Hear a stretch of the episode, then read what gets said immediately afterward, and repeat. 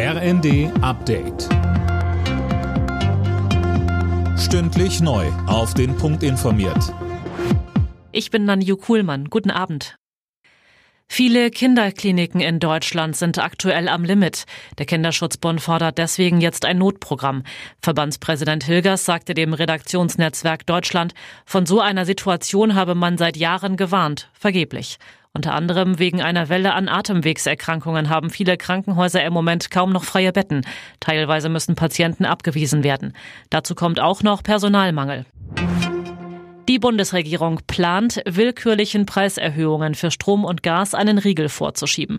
Das sieht der Gesetzentwurf für die Preisbremse vor, die ab dem Jahreswechsel greifen soll. Mehr dazu von Imme Kasten. Energieversorger können ihre Preise dann zwar noch erhöhen, müssen aber nachweisen, dass der höhere Preis gerechtfertigt ist, und zwar durch gestiegene Beschaffungskosten. Gas und Strom zu günstigen Preisen einkaufen und dann zu überhöhten Preisen an die Verbraucher weitergeben, ist demnach nicht drin. Viele Unternehmen haben bereits Preiserhöhungen zum Jahreswechsel angekündigt und die könnten illegal sein. Die Bundesagentur für Arbeit wirbt bei Unternehmen dafür, auch Menschen mit Behinderungen einzustellen.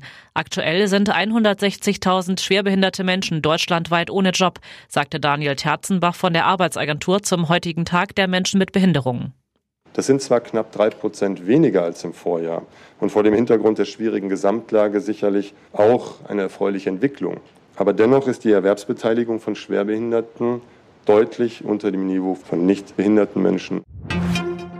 In der Ukraine haben Diebe offenbar ein Bild von Street Art Künstler Banksy gestohlen. Das Werk wurde aus der Wand einer Ruine rausgeschnitten.